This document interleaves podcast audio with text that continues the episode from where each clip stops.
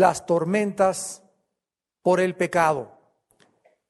Cada vez que una tormenta azota un muelle, podemos nosotros inmediatamente darnos cuenta que todos los barcos que están débilmente amarrados van a ser arrancados, jalados hacia el mar, hundidos y destrozados contra las rocas.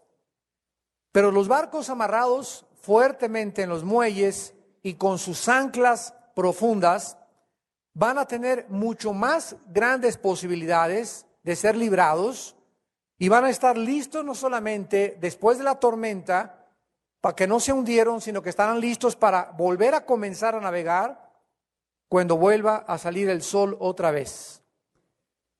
En el libro de los Hebreos capítulo 2, versículo 1, existe una palabra que se usa precisamente en relación con lo que acabo de mencionarles. Dice Hebreos 2.1, por tanto es necesario que con más diligencia atendamos las cosas que hemos oído, no sea que nos deslicemos. Esta palabra parareu en el, en el griego, deslicemos, es un término marítimo. Y aquí se está hablando en términos de un barco que no está amarrado adecuadamente al muelle y que cuando viene la tormenta es arrancado del muelle y es hundido y arrastrado hacia las rocas. Aquí se nos está diciendo que es necesario que con más diligencia escuchemos, no sea que la tormenta nos arrastre. Bueno, hasta este momento, ¿verdad? Nuestra vida es exactamente igual porque todos nosotros hemos sido azotados y seremos azotados durante toda nuestra vida por diferentes tormentas, continuamente durante toda nuestra vida cristiana y muchos cristianos están anclados muy débilmente. Las amarras que tienen ellos con la Biblia, las amarras que tienen con Dios, la forma como están ligados a la vida espiritual es muy, muy superficial. Y sus convicciones como el ancla que mantiene al, barco firme en, este, en el océano, de igual manera estos cristianos tienen un ancla, o sea, convicciones muy débiles, anclas muy débiles que cualquier vientecito los mueve. Cualquier vientecito los hace dudar. Cualquier viento comienza a llevárselos hacia adentro del mar. Y son azotados, son heridos muchas veces por estas adversidades. Pero los cristianos, con convicciones profundas, no importa la tormenta que pasen, ellos van a salir airosos y van a estar listos, como los barcos bien anclados, para seguir navegando con el Señor. En nuestra última lección pudimos nosotros aprender acerca de David recogiendo los vientos que cegó en su propia familia y las consecuencias de sus pecados. Veamos la forma ahora en este estudio en la que él, después de que peca, va a tener que enfrentar una tormenta. ¿Cuál es esa tormenta? La que enfrentamos todos y que se llama recogiendo la cosecha.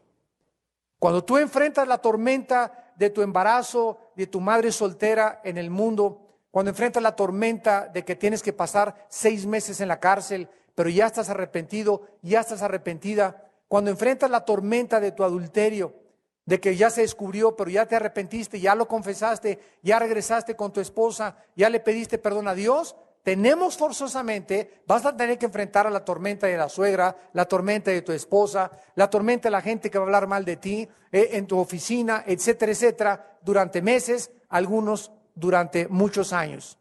Y estas tormentas que nos van a azotar después de que nosotros ya hemos sido perdonados por Dios, pero que tenemos que recoger la cosecha, estas tormentas no deben de desanimarnos.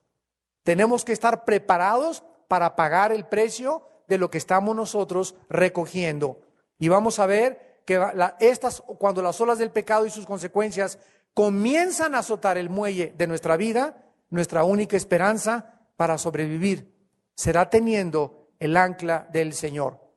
En el libro de los Hebreos, otra vez en el capítulo 6, rápidamente antes de iniciar nuestro estudio, dice el, el autor Hebreos, Hebreos capítulo 6, versículo 17 en adelante, algo relacionado con las convicciones que debemos de tener. Dice Hebreos 6, 17. Por lo cual, queriendo Dios mostrar más abundantemente a los herederos de la promesa la inmutabilidad de su consejo, interpuso juramento para que por dos cosas inmutables, en las cuales es imposible que Dios mienta, tengamos un fortísimo consuelo. Los que hemos acudido para asirnos, o sea, para agarrarnos de la esperanza puesta delante de nosotros, la cual tenemos como segura y firme ancla del alma y que penetra hasta dentro del velo. Dios jura a través de su pacto, de sus promesas y de su propio carácter que no va a cambiar respecto a nosotros. Para que nosotros tengamos un fortísimo consuelo, para que estemos anclados profundamente en nuestra vida y podamos estar listos para enfrentar a este mundo, a este siglo XXI que nos está esperando y que va a soplar cada día los vientos con más fuerza, vamos a enfrentar más grandes tentaciones, vamos a enfrentar más grandes desafíos como cristianos y tenemos que comprender que todas las victorias y todo lo que nosotros podamos alcanzar y penetrar en el mundo espiritual va a ser de rodillas, va a ser a través de la oración. Vamos antes de iniciar en 2 Samuel 12 a repasar dos principios. Antes de aprender cómo salir de una tormenta, hagamos un repaso. Del principio que predice el temporal tormentoso que el pecado va a traer a nuestra vida. En primer lugar, este principio es doble. Número uno, no se te olvide, siempre, siempre, siempre, siempre, siempre vas a recoger lo que siembras. Esto es una ley inexorable. Dios te perdona, pero vas a recoger la cosecha, aun cuando hayamos sido perdonados por Dios. Y número dos, el dolor de esa cosecha que, va, que vas a recoger no debe eclipsar, no debe de desanimarte, no debe de eh, tirarte al suelo y decir, no, yo ya no quiero seguir porque está muy difícil y, y la tormenta que estoy enfrentando es muy difícil. Enfréntala como un guerrero de Dios. Sé valiente. Esfuérzate y sé valiente y enfrenta las consecuencias de tu pecado. No huyas como un cobarde, enfrenta a lo que tú tienes que recoger. Que te van a meter a la cárcel, pues voy a la cárcel y Señor me acompañarás, y, pero me voy a levantar y no, no voy a estar más que seis meses, un año, dos años, pero voy a salir y voy a seguir contigo. Porque es durante ese proceso, cuando recogemos la tormenta, donde el diablo va a querer más duro, va a atacar más duro para querer desanimarnos, desalentarnos y robarnos la esperanza. El sufrimiento que tengamos que enfrentar en la tormenta será mucho más grande que el placer que tuviste cuando sembraste el viento de tu pecado. Entonces, no creas que la media hora que pasaste en tu adulterio o la eh, fornicación que experimentaste con tu novio, con tu novia, o lo que robaste, o lo que defraudaste, etcétera, etcétera, por un momento saliste de las deudas y con ese dinero que defraudaste o que ganaste ilícitamente, tarde o temprano ese dinero, esa relación, tarde o temprano tiene que ser maldecido. Tarde o temprano no te va a durar, tarde o temprano se va a acabar y tarde o temprano la tormenta será mucho más grande, mucho más dolorosa que el placer que experimentamos temporalmente. Esta es una de las razones por las cuales Moisés en el capítulo 11 de Hebreos dice la Biblia que cuando él tuvo la oportunidad de quedarse en el palacio y gozar con todo lo que el mundo le ofrecía, hay una frase preciosa y dice, escogió Moisés antes el vituperio de eh, sus hermanos y salir a sufrir al desierto que los deleites temporales del pecado. Los deleites, y vean ustedes el calificativo que se usa, temporales. El deleite, el placer del pecado es siempre, siempre temporal. Es corto el gozo del impío. Dice la Biblia en Oseas 8:7, sembraron viento y recogerán, recogerán torbellino. Romanos 6, 21, ¿qué fruto tenías de aquellas cosas de las cuales ahora te avergüenzas? Porque el fin de ellas es muerte. Gálatas 6, 7 y 8, no te engañes, Dios no puede ser burlado. Todo lo que tú siembras vas a recoger, porque el que siembra para la carne, de la carne segará corrupción. Proverbios 6, 27, tomará el fuego el hombre fuego en su seno sin que sus vestidos ardan. Andará el hombre sobre brasas sin que sus vestidos se quemen. Así es el que se llega a la mujer de su prójimo. No quedará impune ninguno que la tocare, porque el que comete adulterio es falto de entendimiento, corrompe su alma, el que tal hace heridas y vergüenza hallará. ¿Podremos jugar con el pecado sin que nos, sin que nos quememos? ¿Podremos pasar sobre brasas sin que tarde o temprano te queme los pies? ¿Podrás estar alimentando a una mujer en tu mente o viendo programas de televisión sin que tú creas que te van a hacer daño? No es cierto, no es cierto, no es cierto. Todas estas cosas que vemos, todas estas cosas que hacemos, quedan impregnadas como una marca en nuestra alma. Y sin que nos demos cuenta, el daño que nos está haciendo es mucho, mucho más grande que el placer que nos promete dar. Cuando las olas amenazaban hundir la vida de David, él ancló inmediatamente su vida en el Señor. Por eso se le llama que fue un varón conforme al corazón de Dios. Porque él pecó como tú y como yo, hemos pecado, ya lo vimos, todos nosotros, aunque muchas veces muchos de ustedes nunca se han eh, acostado con una mujer que no es tu esposa o no han fornicado, dijo Cristo, el que vea a una mujer para codiciarla, ya adulteró con ella. Entonces, tarde o temprano, cualquiera de nosotros, el que esté libre de este pecado, que arroje la primera piedra. Todos somos culpables de algún adulterio alguna vez en la vida, de pensamientos sucios o inmundos, y todos somos culpables de que alguna vez en nuestra vida guardamos rencor a alguien y odiamos a alguien y no quisimos perdonar a alguien durante mucho tiempo. Y este odio es igual a cometer asesinato. Ahora, después de estos pecados, David comenzó a derrumbarse y vemos en el capítulo 12, versículo 13 de segundo de Samuel que David inmediatamente le dice a Natán, pequé contra Jehová.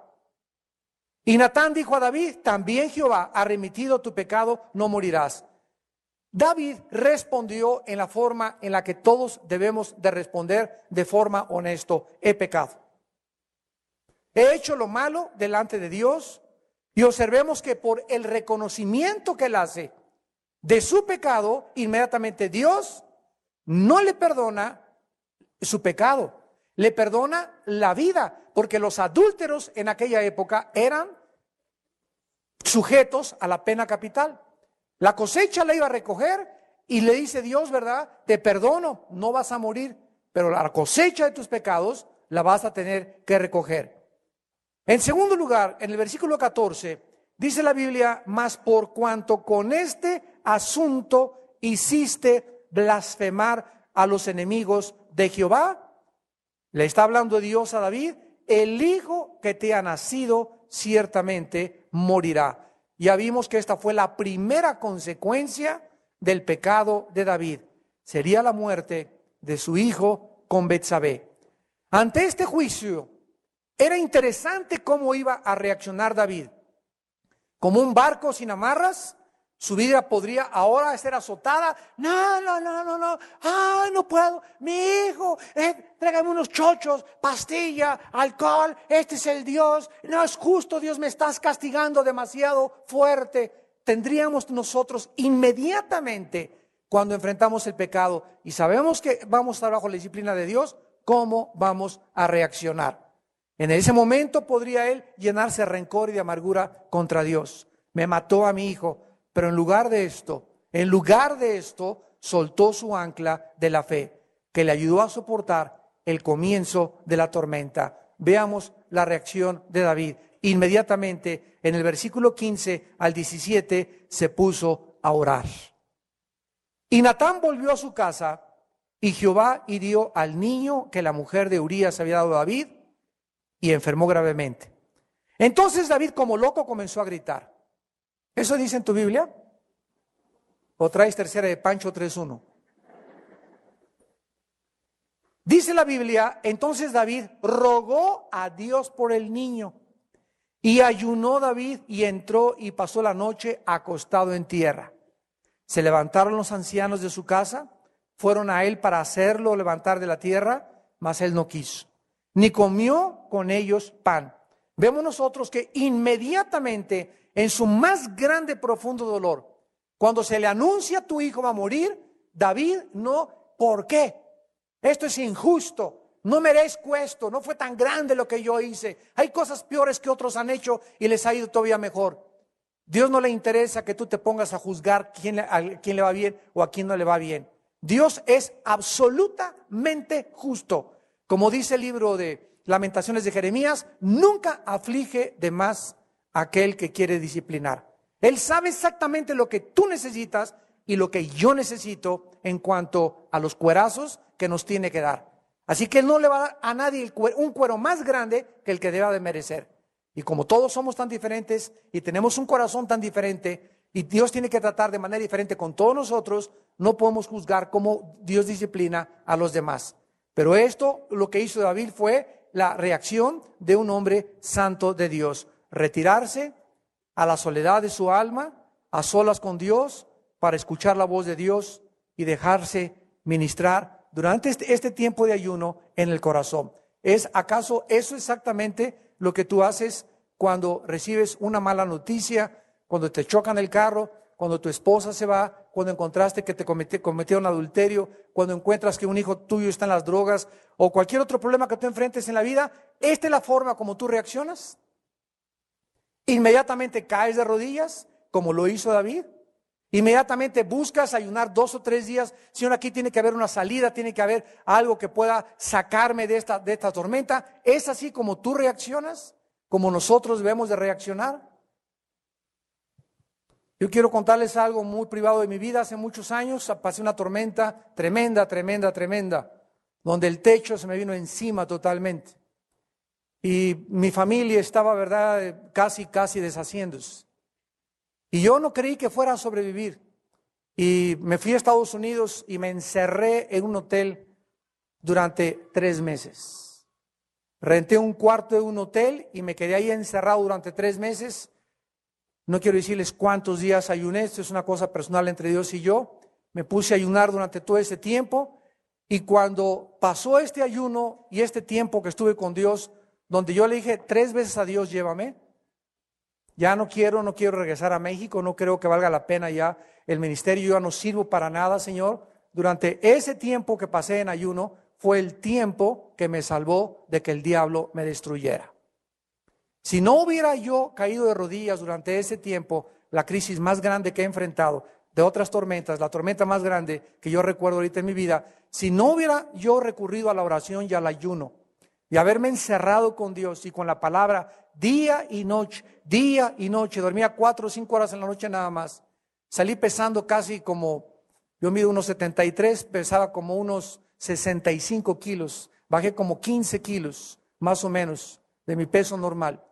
De todo aquel sufrimiento y de todas esas cosas y venía el diablo y pensamientos y en la noche apariciones y oía voces que me jalaban, que me levantaban contra el techo, que me aventaban, ¿verdad? Bueno, estaba yo en una tormenta diabólica por todos lados. Yo sabía que me quería en ese momento, me, me quería matar el diablo. Y la única cosa que me salvó fue haberme agarrado de la palabra, haber ayunado y haber buscado a Dios. Ya después de los tres meses hablé a unos misioneros que ahora, ¿verdad? Eh, nosotros ayudamos a, en Cuernavaca, una hermana preciosa, y él ya se murió y les dije, ¿qué creen ustedes que debo de hacer? Pedir consejo inmediatamente. Pasó esto y esto y aquello. Me dijeron, vente, tú tienes que seguir el ministerio, ¿verdad? Tú no eres el que has pecado, tú puedes comenzar a levantarte, vas a tener una tormenta, la gente va a hablar mal de ti, te van a criticar, etcétera, etcétera, pero tú necesitas regresar a la iglesia. Y cuando regresé me acuerdo al cine Apolo que estábamos allá, les conté a la iglesia más o menos lo que había pasado y gracias a Dios que la mayor parte de la gente pues me apoyó y me dijeron vamos a seguir adelante, Armando, etcétera, etcétera. Y pasaron dos años y después de los dos años que pasaron de esa tormenta, de ese ayuno y de pedir consejo a Dios y de venir arrastrando la cobija y la persecución, las calumnias y todo lo que se dijo de mi persona y de mi ministerio, a los dos años Dios levantó el ministerio como un cohete. Y fue exactamente desde el 93 más o menos que comenzamos a levantarnos. Me fui a Costa Rica, conocí a, muchas gentes allá de enlace, a don Jonás González, estuvo hospedado en su casa, él me alentó muchísimo con consejos y comenzamos el programa de televisión y de repente comenzó a salir el sol, pero de una forma esplendorosa. Y me di cuenta que vale la pena ser fiel a Dios. Que no importa lo que tú atravieses en tu vida, Dios te saca del pozo de nuestra desesperación. No importa en lo que te hayas caído, en lo que te hayas sumido. Si tú estás dispuesto a volver a navegar, a volver a comenzar con Dios, Dios no deja a nadie tirado.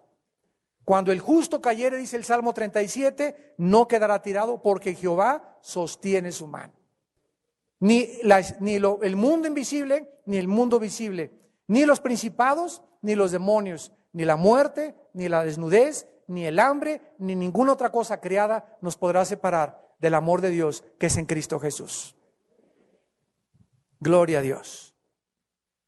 David, pues, como un hombre de Dios, se enfrenta a su soledad, busca a Dios para escuchar su voz y enfrenta las consecuencias, en tercer lugar, realísticamente, perdón, en segundo lugar. En primer lugar oró y en segundo lugar enfrenta las consecuencias realísticamente. Después de siete días que duró el ayuno de David y las oraciones de David, el bebé murió. Los sirvientes de David estaban temerosos de que David, ¿verdad?, pudiera oír que se había muerto su hijo y que le dieran la noticia pensando que tal vez cuando David escuchara que su hijo había muerto, él podría intentar suicidarse. Veamos lo que sucedió, dice el versículo 18, y al séptimo día murió el niño, y temían los siervos de David hacerle saber que el niño había muerto, diciendo entre sí, cuando el niño aún vivía, le hablábamos y no quería oír nuestra voz, mas cuánto más se afligirá si le decimos que el niño ha muerto. Pero David no reaccionó de esa manera. Veamos la respuesta madura de David ante noticias tan dolorosas. Versículo 19 y 20. Mas David, viendo a sus siervos hablar entre sí, entendió que el niño había muerto. Por lo que dijo David a sus siervos, ¿ha muerto el niño? Y ellos respondieron, ha muerto. Entonces David se levantó de la tierra y se lavó y se ungió y cambió sus ropas y entró a la casa de Jehová y adoró. Después vino a su casa y pidió y le pusieron pan y comió. Vemos nosotros que David enfrenta este dolor, rehusando culpar a Dios en primer lugar.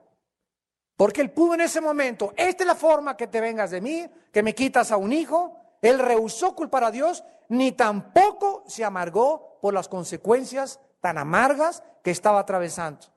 Recuerda algo, la amargura puede lanzar el barco de tu vida en contra de los arrecifes inmediatamente, causándote heridas tal vez irreparables a través del tiempo e impidiendo que la gracia de Dios te ayude.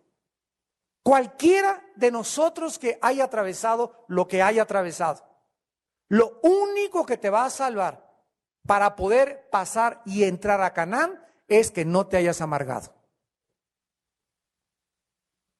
La amargura es el veneno más grande que una persona pueda tener en el corazón, porque dice en Hebreos 12 que inmediatamente la amargura bloquea la gracia de Dios a tu vida. Aquí no está hablando de perder la salvación. Aquí está hablando de cristianos que, Hebreos 12, 15, que cuando se amargan, esas personas dejan de alcanzar la gracia, no la gracia salvífica, sino la gracia santificante, que son dos cosas diferentes. La salvífica es la que nos da la salvación eh, sin merecerlo y la santificante es aquel poder que Dios nos da durante nuestra vida cristiana para que podamos hacer su voluntad. Pero si tú te amargas ya siendo cristiano, impides que esa gracia, que ese poder de Dios para tu vida, que es el que te capacita para que puedas tú seguir viviendo para Él, sigas viviendo para Él. Y cuando no tenemos el poder de Dios para vivir para Él, nos comenzamos a marchitar. De la amargura caes al desánimo, caes a la frustración, caes a la desilusión y la primera manifestación de una persona amargada. Siempre, nunca falla. Las personas amargadas siempre son las personas más criticonas de los demás. Siempre te encontrarás con cualquier persona que tienes ya 10 minutos con ella y comienza a tijeretear a alguien, al que sea su mamá, hasta el perro tijeretea. Son personas amargadas. En eso se manifiesta la amargura, en que tienen que estar siempre hablando mal de alguien. Y dice la Biblia que esa amargura en Hebreos 12:15 puede contaminar a muchos. Si tú te juntas con una persona amargada durante más de una semana, te amarga. O tú, o, tú este, le, quitas la amargura o ella te arrastra la amargura. Acuérdense, ¿verdad?, que todos los limones que el diablo nos, nos avienta, debemos convertirlos en agua de limón. En el libro de Proverbios, capítulo 19, versículo 3, Proverbios 19, 3, dice la Biblia, la insensatez del hombre tuerce su camino y luego contra Jehová se irrita su corazón. Qué ironía. Esto es lo que pasa. O sea, después de que pecas te enojas contra Dios. Es la insensatez, tu necedad, tu vicio, tu falta de consagración, lo que ha hecho que ahorita estés sufriendo por lo que estás sufriendo. ¿Por qué entonces te volteas contra Dios y te amargas contra Dios?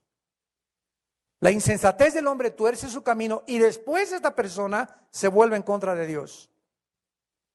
Dice la Biblia en el libro de Hebreos capítulo 12, Hebreos capítulo 12, que es un, es un pasaje precioso acerca de la disciplina, lo vamos a estar viendo varias veces, dice el versículo 4 al 7 de Hebreos 12, porque aún no habéis resistido hasta la sangre combatiendo contra el pecado. Una vez llegó una hermana y me dice, ay hermano pastor, no se imagina cuánto sufro. Lo primero que le dije es, encima las manos. Y yo me la sesión. Y le dije, ¿dónde están los hoyos? Le dije, a ver, quítese los zapatos y encima también los calcetines o las medias. ¿Dónde están los hoyos y la sangre? No, pues ¿de qué me está usted hablando? Le dije, mire, cuando ya me diga que su esposo pasó con los tacos de fútbol arriba de usted, o cuando mira que la amarraron junto a un hormiguero de las hormigas de esas rojas y la tuvieron ahí durante seis horas picándola. Cuando haya usted sudado ya sangre, entonces dígame que usted realmente está sufriendo. Entonces, realmente, la resistencia que nosotros estemos poniendo ahorita hacia los problemas de la vida no son comparables de veras con los ni siquiera de los cristianos de los primeros tres siglos de nuestra era, que se escondían en las catacumbas. Aquí ahora los cristianos, si no tienen un buen lugar, si no tienen aire acondicionado, si no tienen unas sillas de tipo teatro, si no está bonita la iglesia, no van. Y en las catacumbas se juntaban para meterse debajo de los hoyos de la tierra, para reunirse a alabar a Dios, sabiendo que al salir de las catacumbas podría haber soldados romanos infiltrados que podían denunciarlos, ir a sus casas llevarse los presos al coliseo romano y morir en medio de las fieras. Ellos, sus hijos y sus, sus propiedades ser confiscadas. ¿Y los cristianos del siglo XX nos parecemos a ellos? Tan conchudos, tan confortables, hechos de mermelada McCormick. Aún no hemos resistido hasta la sangre combatiendo contra el pecado. Y han olvidado la exhortación que como a hijos se os dirige diciendo, Hijo mío, mira lo que te dice Dios, no menosprecies la disciplina del Señor, ni desmayes, aquí está, cuando eres reprendido por Él, porque el Señor al que ama, disciplina y azota a todo el que recibe por hijo. ¿Cuál es el peligro de enfrentar una tormenta por el pecado? Desmayar. Sabiendo Dios que podemos desmayar, por la cosecha que vamos a tener, dice Dios, no te agüites, no desmayes, no te amedrentes, aguántese, no chille y agarre piedras. Como decía mi papá cuando era niño. No te desanimes, porque te va a tener que comenzar a ir mal al principio, es la cosecha de tu pecado. No te desanimes, porque Dios te ha prometido que te va a disciplinar. Es interesante la palabra disciplina porque es la palabra griega pedagogo, de donde viene la palabra pedagogo o pedagogía, que es el arte de educar a una persona. Y esta palabra pedagogo o pedagogo en el griego la usaban los maestros griegos para educar el carácter. Entonces, la base de la educación cristiana el centro y el fin, el fin principal de la disciplina de Dios es formar carácter en nosotros. Hacernos hombres que estemos cada día más fortalecidos para enfrentar y resistir los vientos y las tormentas que tenemos que recoger tarde o temprano. Es lo que Dios anhela en nuestra vida, porque dice el Señor, al que ama, disciplina y azota el que recibe por hijo. O sea, la disciplina consiste muchas veces en las palabras, pero el azote, la palabra mastigo en el griego, ya es algo físico. O sea, dice Dios, quiero educar tu carácter con mi palabra, con mis consejos. Vienes aquí el martes y te hablo, no importa qué predicador aquí esté, te estoy hablando a través de la Biblia. Quiero educarte con las palabras y quiero que estés atento y con, diligencia, con diligencia escuches mis palabras, no sea que te deslices. Pero si tú no entiendes con las palabras, después de lo que yo te estoy hablando en esta tarde o los días que tú vas a los estudios diferentes en tus iglesias, voy a usar algo físico que te va a doler más.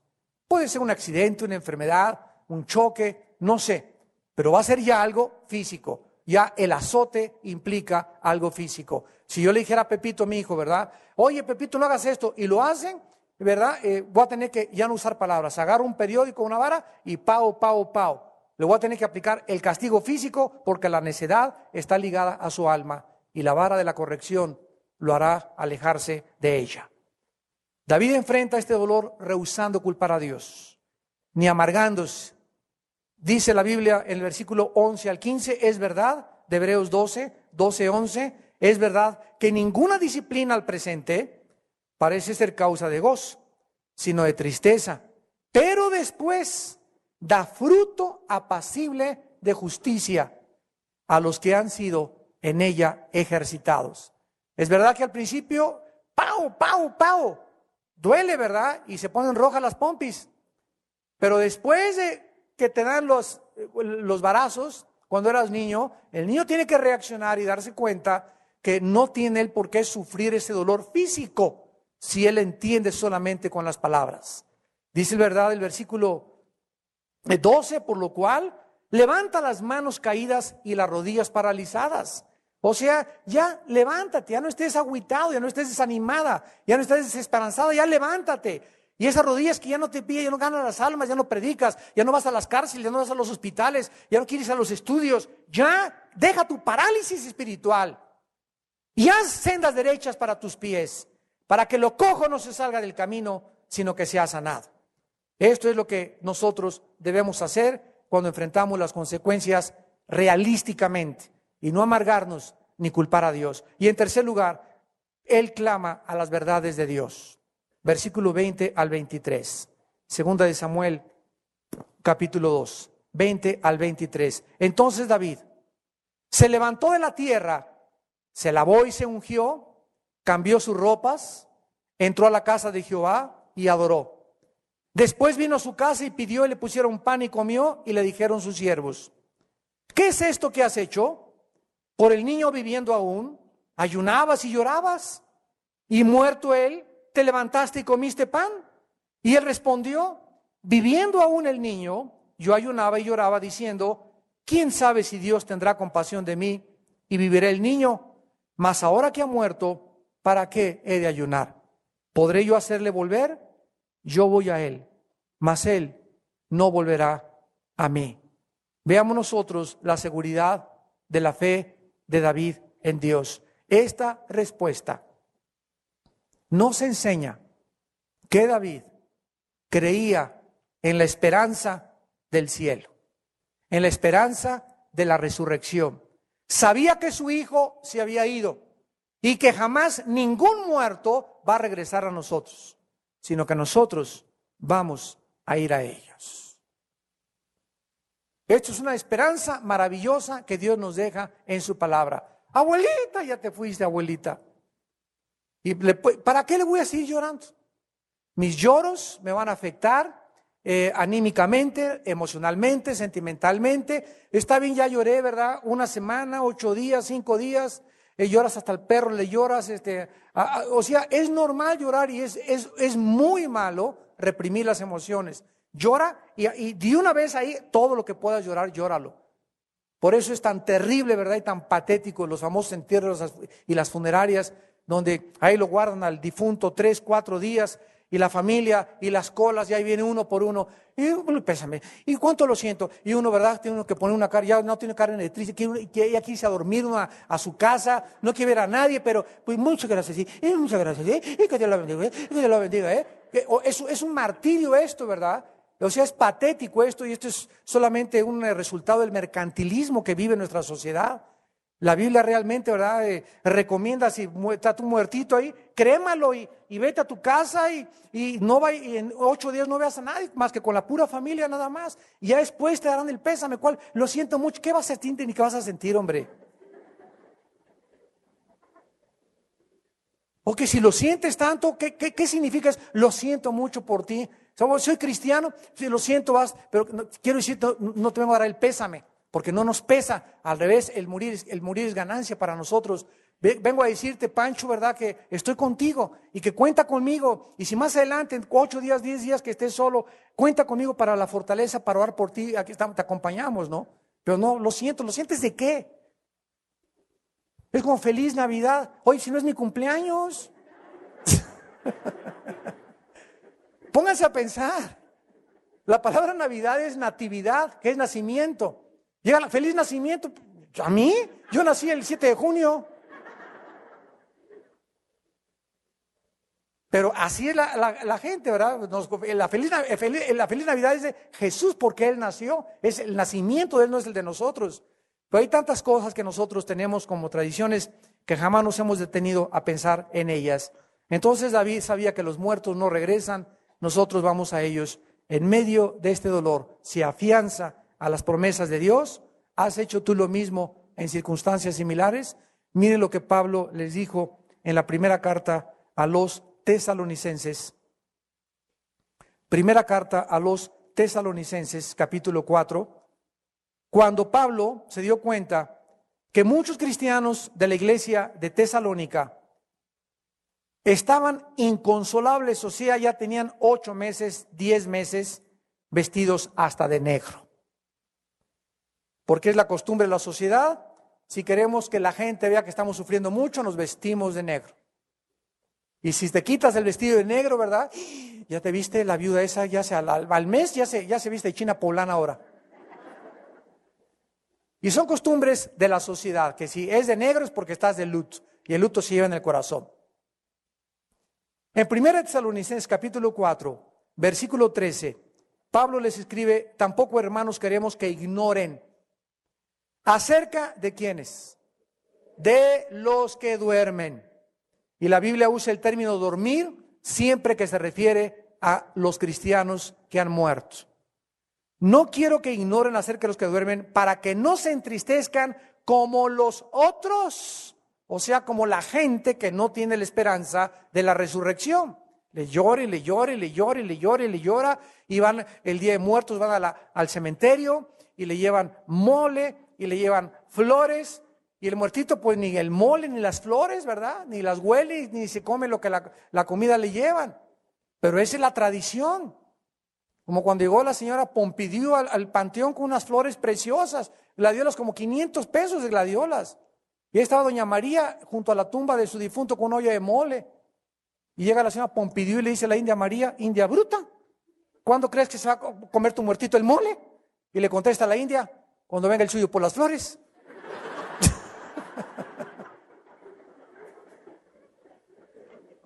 Tanto la gente, ¿verdad? Rica y popofona como los indígenas, los dos igual de ignorantes.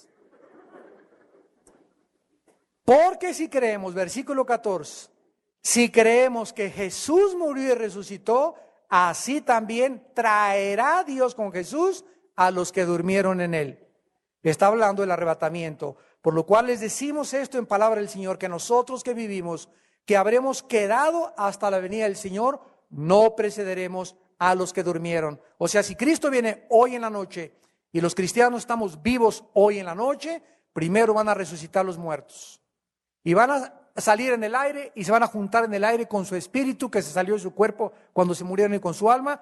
Y después de que ellos resuciten, nosotros seremos en un parpadeo, en una milésima de segundo, transformados. O sea, hay una generación, de acuerdo a la Biblia, que no va a gustar que es morir. Y yo creo que somos nosotros esa generación. Dios quiera que lo seamos, que no vamos a sentir ni nunca saber lo que es morir. Seremos transformados. Dice el Señor, versículo 16, porque el Señor mismo, con voz de mando, con voz de arcángel y con trompeta de Dios, descenderá del cielo y los muertos en Cristo resucitarán primero. Luego, vean el orden, ¿verdad? Primero ellos, luego nosotros, los que estemos vivos o vivimos, los que hayamos quedado, seremos arrebatados juntamente con ellos en las nubes para recibir al Señor en el aire.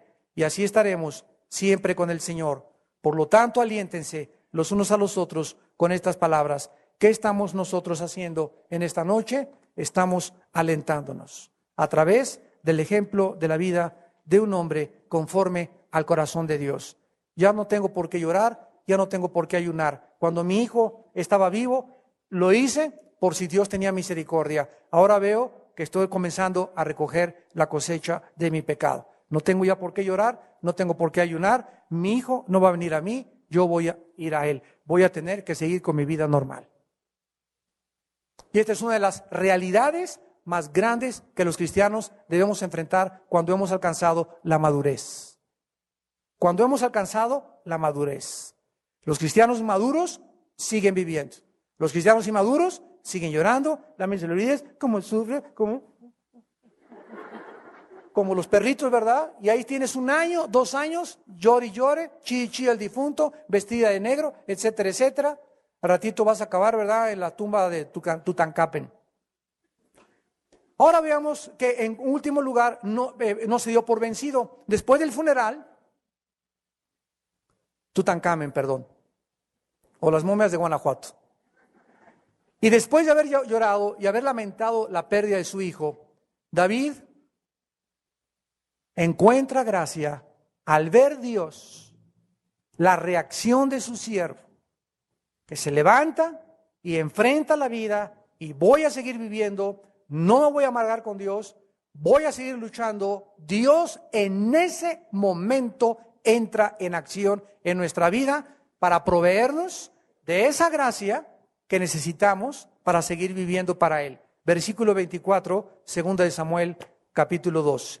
Y consoló David a Betsabé, su mujer, y llegándose a ella, durmió con ella y le dio un hijo ella que llamó su nombre Salomón, al cual amó Jehová.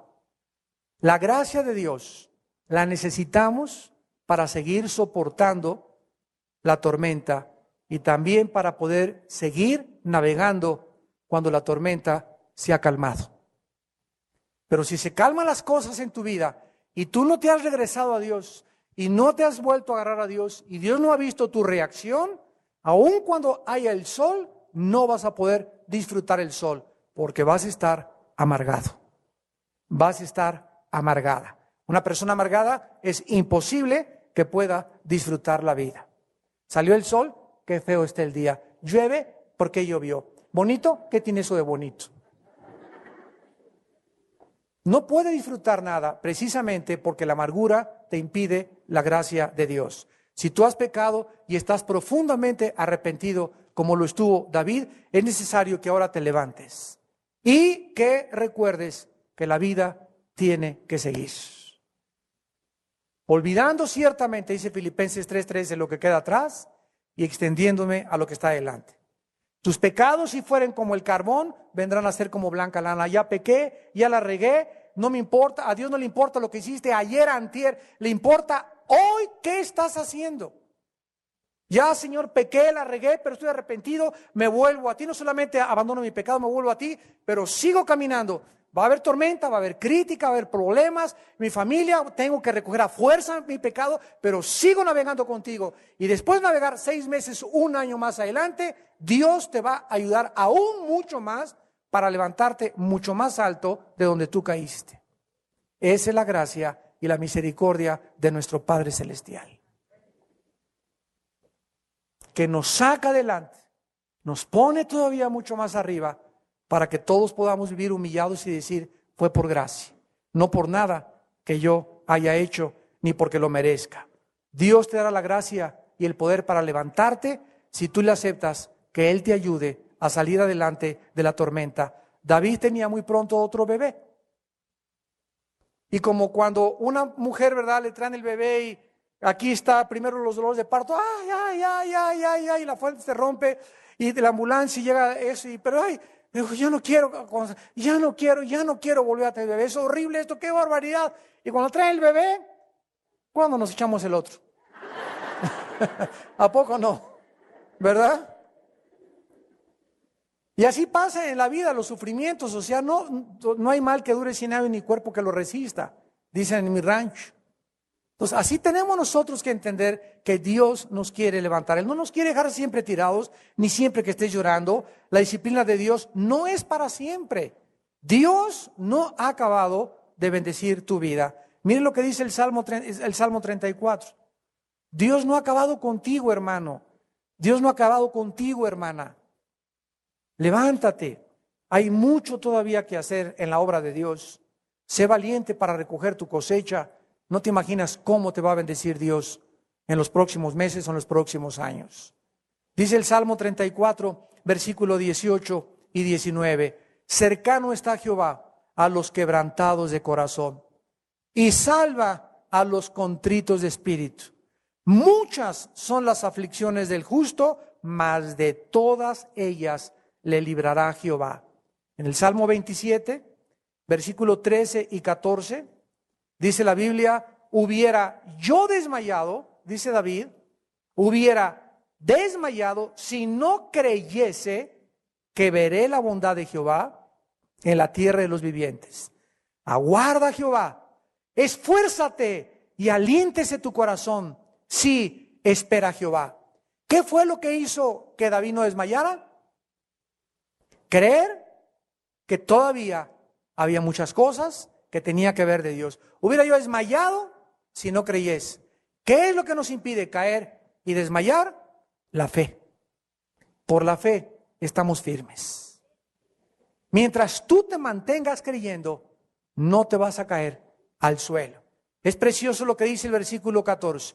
Aguarda a Jehová, esfuérzate y aliéntese tu corazón. Esta palabra esfuérzate apúntenlo, apúntenla, la que les interese, es la palabra hebrea chazak. Esfuérzate es chazak. ¿Sabe qué significa? Permanecer de pie, estar firme sin cambiar. Esforzarse es mantente, aguántate, no te caigas, no te tires al suelo, no tires la toalla, sigue boxeando, sigue luchando, sigue pegando, peleando la buena batalla de la fe.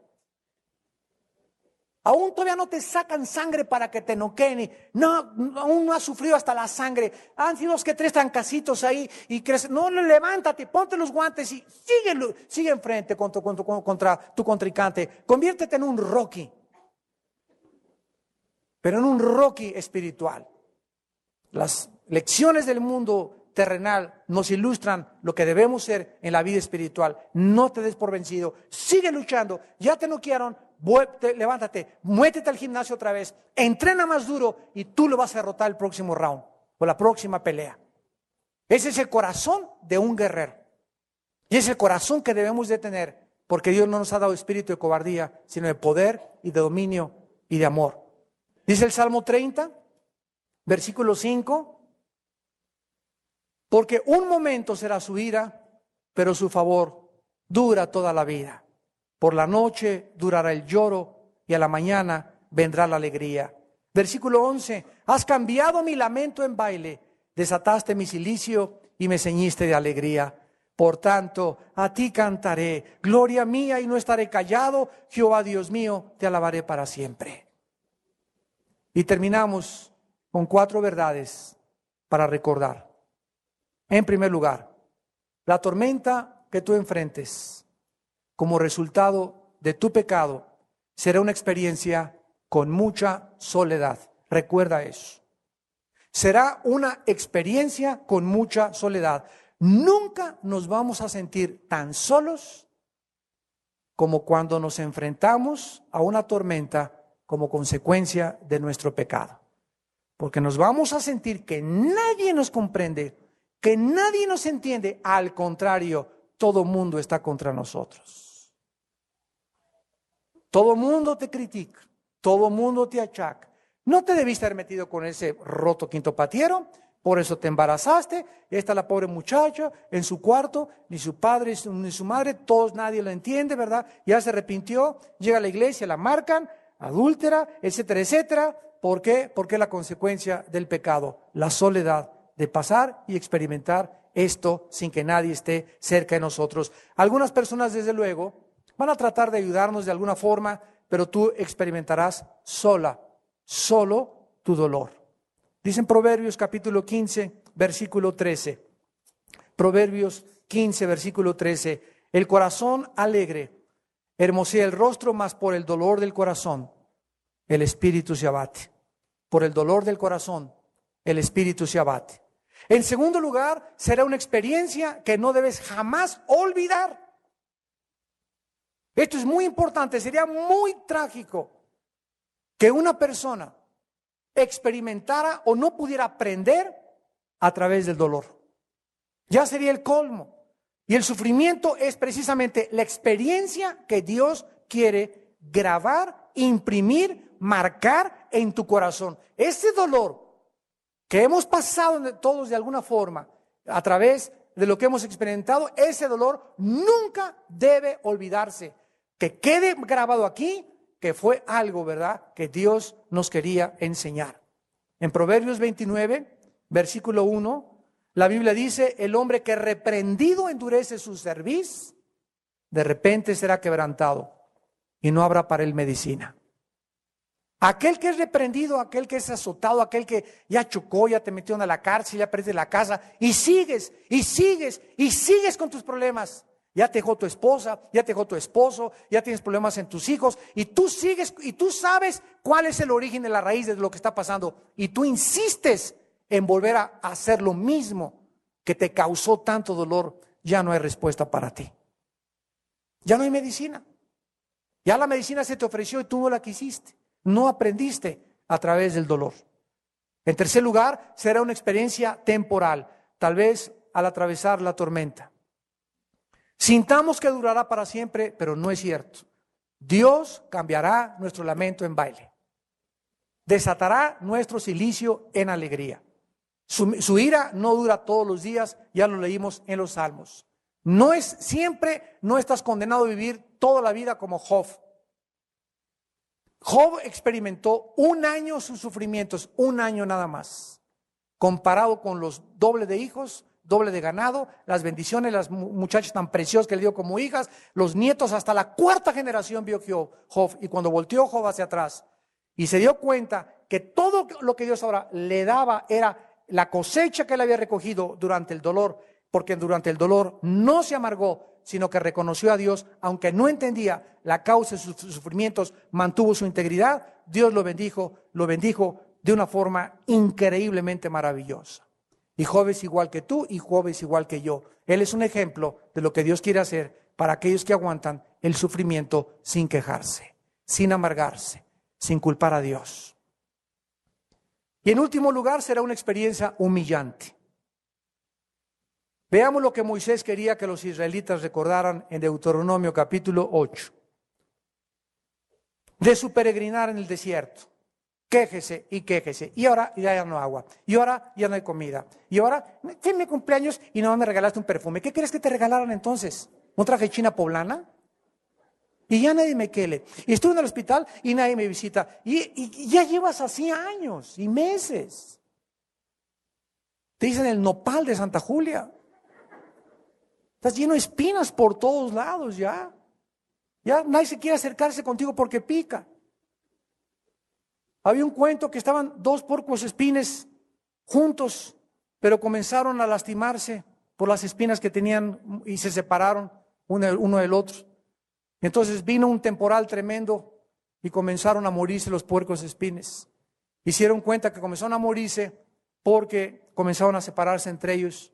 Entonces el jefe del grupo de los puercos espines les dijo a todos los demás, es preferible que si queremos sobrevivir, nos mantengamos juntos, aunque nos estemos lastimando. Es mejor lastimarnos por un poco de tiempo que morir y no sobrevivir. Y así es igual en la iglesia. En la iglesia nadie es perfecto. Aquí vas a encontrar gente que te va a espinar, que te va a lastimar, pero es mucho mejor que estar afuera en la tormenta del diluvio. Dentro del arca, imagínense a qué olía.